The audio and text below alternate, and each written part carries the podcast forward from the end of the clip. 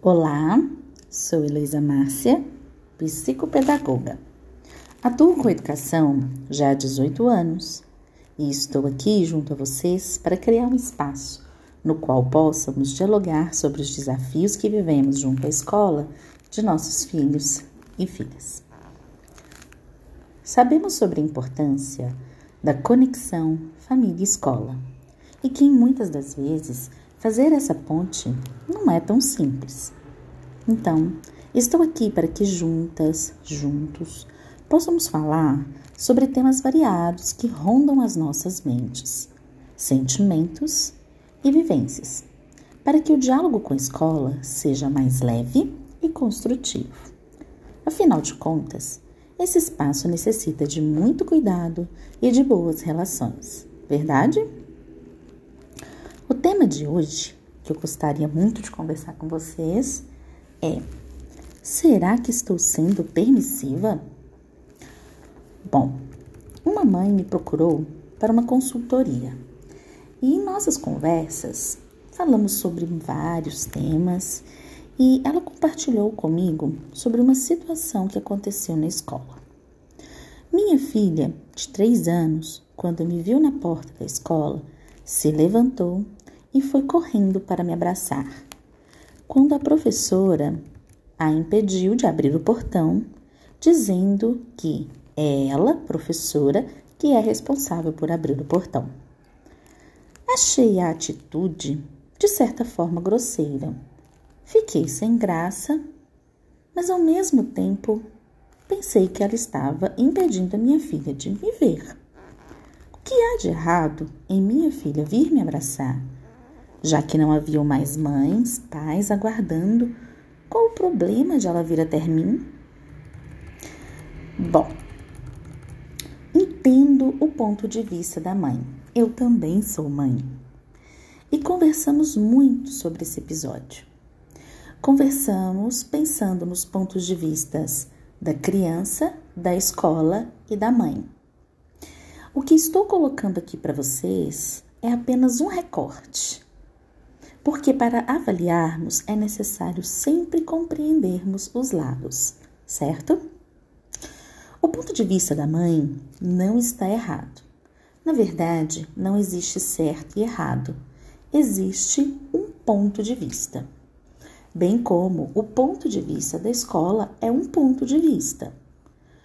Como todo o ambiente, combinados, regras vão existir a educação infantil ou creche é um lugar formal de aprendizagem.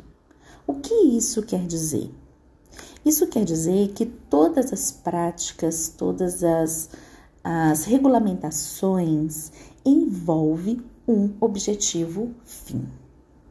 Quando há um combinado de aguardar ser chamado para ser levado até a mãe ou pai na saída, por trás existe uma preocupação e um trabalho de desenvolvimento muito importante acontecendo. O primeiro, que é o de seguir combinados, é de avaliar se a criança consegue seguir combinados, falar sobre esses combinados. Isso é um marco do desenvolvimento. E um outro, que é um desenvolvimento primordial, que é o desenvolvimento da autorregulação, que é a capacidade da criança lembrar que existe um combinado de se regular para ficar ali esperando o momento de ser chamada.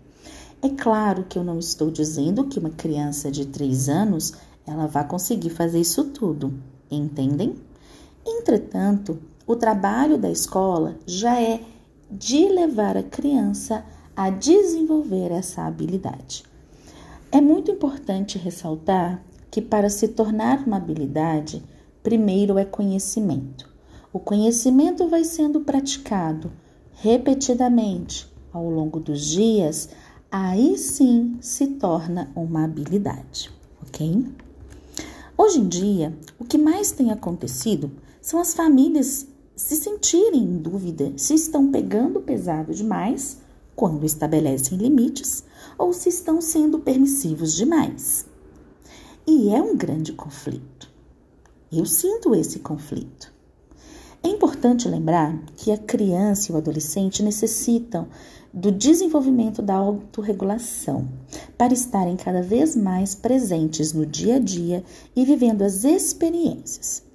Essa autorregulação ela é desenvolvida desde bebê e ela é importante para direcionar para a aprendizagem e para a convivência social. Aguardar ser chamado pela professora contribui para essa aprendizagem. Lembrando que crianças necessitam de coerência e persistência. Então, à medida que fazemos todos os dias o mesmo combinado, a criança, com o tempo, vai sair da frustração e ela vai começar a entender como se comportar. Abrir uma exceção não é problema. A questão é que na escola a exceção causa transtornos no dia seguinte. Assim como acontece às vezes conosco em casa. Abrimos uma exceção e aí a criança já quer que seja feito todos os dias da mesma forma. Isso acontece. É importante então trabalharmos a coerência e a persistência.